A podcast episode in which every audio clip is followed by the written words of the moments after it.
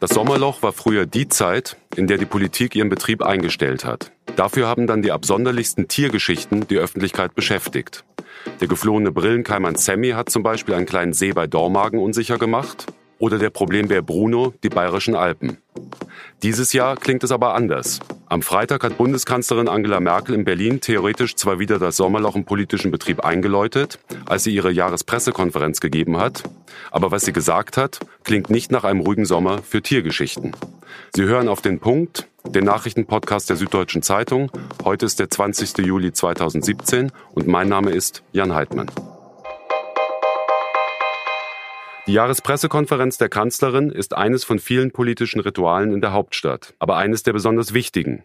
Nach einem kurzen Statement der Bundeskanzlerin sind die Journalisten dran.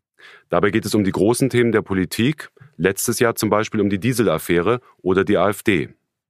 2015 ist es in der Jahrespressekonferenz vor allem um die Flüchtlingspolitik gegangen. Damals hat Angela Merkel ihren berühmten Satz gesagt, wir schaffen das. An diesem Freitag nimmt Angela Merkel noch einen Schluck Wasser, dann lobt sie erst einmal ihre Regierung.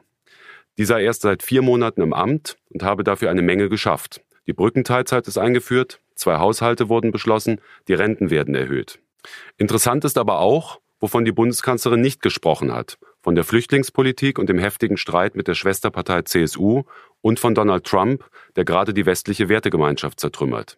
Fragen zu Trump beantwortet sie eher vorsichtig. Ich glaube, man kann schon sagen, dass der bewährte oder uns gewohnte Ordnungsrahmen im Augenblick stark unter Druck steht.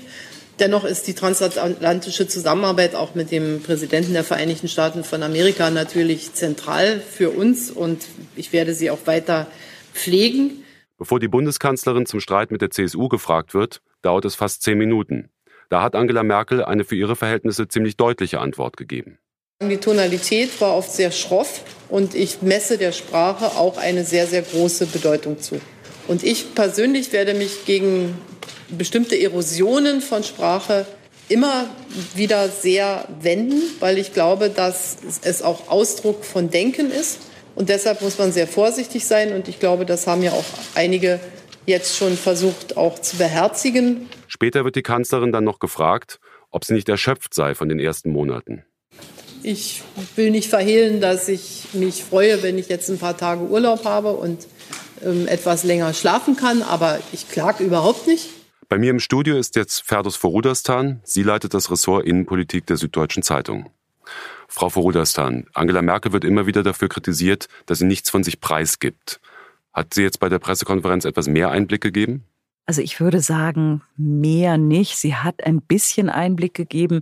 Das hat sie allerdings auch schon bei früheren Gelegenheiten getan. Also man hat ihr zum Beispiel angemerkt, dass ihr diese sehr, sehr heftige und sehr unschön, wie ich finde, geführte Auseinandersetzung mit der CSU im Allgemeinen und Horst Seehofer im Besonderen zugesetzt hat. Das hat man, würde ich jetzt mal sagen, ihrer Mimik, ihrer Gestik angemerkt, ihrem Tonfall angemerkt und zum Teil auch natürlich dem, was sie gesagt hat, wenn sie von einer schroffen Tonalität gesprochen hat, die, die da geherrscht hat. Aber das ist nur ein Beispiel. Trotzdem hat sie ja den massiven Streit mit der CSU relativ kurz abgehandelt ähm, und so getan, als sei der jetzt ausgestanden. Glauben Sie, der ist ausgestanden? Ich glaube, jetzt gerade im Moment ist er so ein bisschen auf Wiedervorlage gelegt. Äh, sie ist übrigens immer wieder danach gefragt worden. Sie hat ihn nicht von sich aus angesprochen. Das heißt, sie musste sich immer wieder dazu äußern, was ihr sicher nicht besonders lieb gewesen ist. Aber wie es eben ihre Art ist, hat sie diszipliniert darauf geantwortet. Und nein, ich denke nicht, dass der ganz vorbei ist. Denn die ähm, CSU hat, wie wir wissen, Mitte Oktober die Landtagswahl in Bayern vor sich.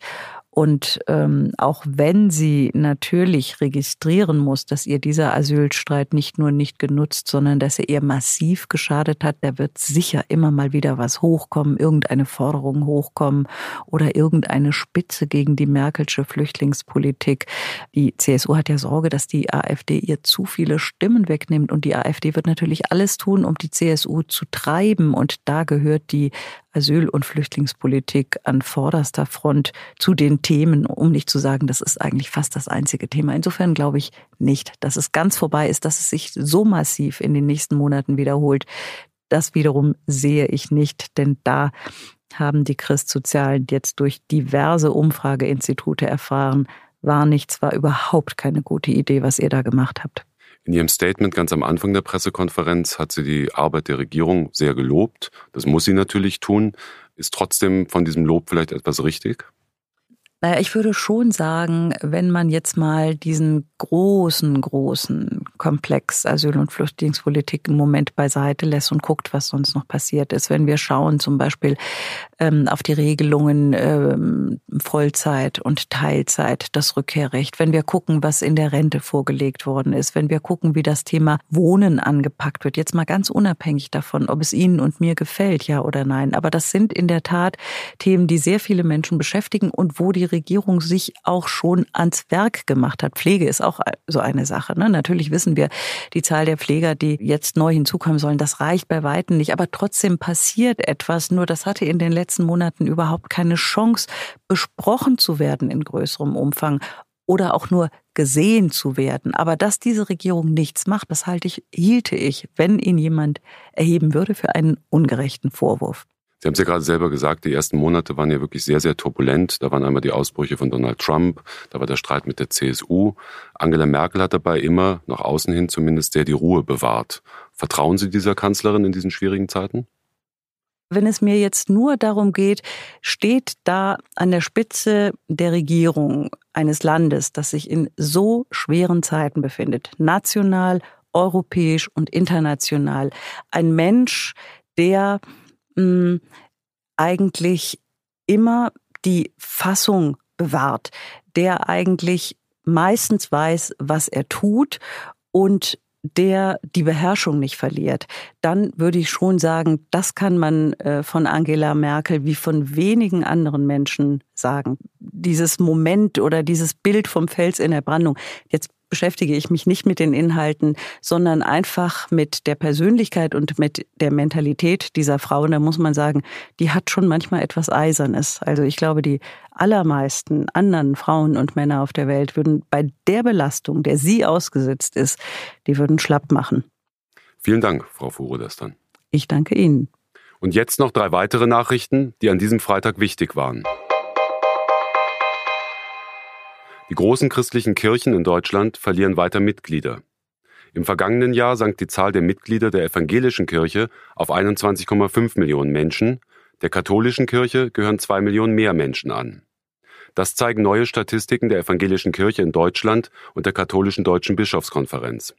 Die evangelische Kirche hat demnach im Jahresvergleich 390.000 Mitglieder verloren, die katholische Kirche 270.000. Diese Entwicklung begründen die Kirchen vor allem damit, dass viele Kirchenmitglieder verstorben sind.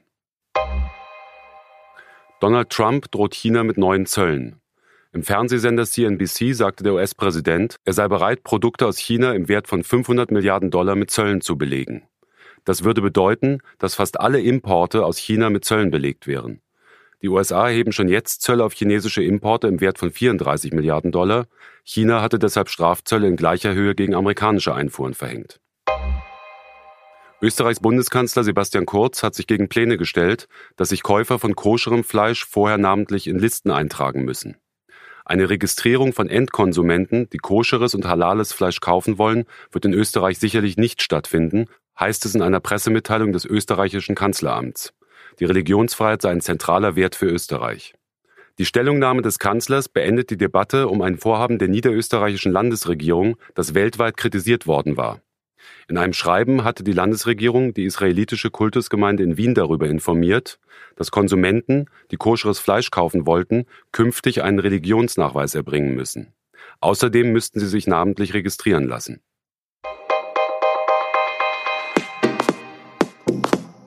Das war auf den Punkt, der tägliche Podcast der Süddeutschen Zeitung vom 20. Juli 2018. Redaktionsschluss für diese Sendung war 16 Uhr. Und vielleicht wollen Sie ja noch einmal genau wissen, was mit dem mutmaßlichen Leibwächter von Osama bin Laden geschehen ist und welche Rolle Horst Seehofer dabei gespielt hat. Auf sz.de finden Sie eine ausführliche Chronik dieses einmaligen Falles.